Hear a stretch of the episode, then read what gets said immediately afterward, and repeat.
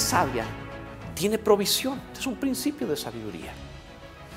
Dice la Biblia, tesoro precioso y aceite hay en la casa del sabio, mas el hombre insensato todo lo disipa. Proverbios 21:20.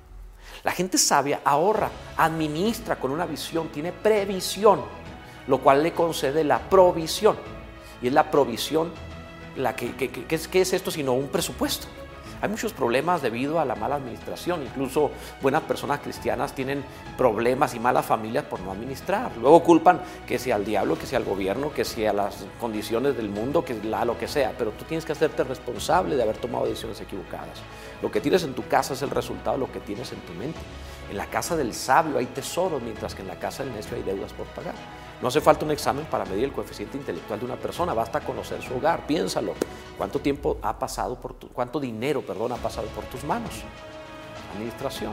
Si tienes una visión, tienes la oportunidad de alcanzar la provisión. Por tanto, no busques la provisión, sino primero tener la visión correcta. Por esto dijo el Señor, que no nos afanáramos por las cosas de esta vida, sino que buscáramos primero el reino de los cielos y entonces lo demás vendría por añadidura. No tiene sentido vivir como un hámster dando vueltas a la rueda sin saber a dónde vamos. Visión para que haya provisión.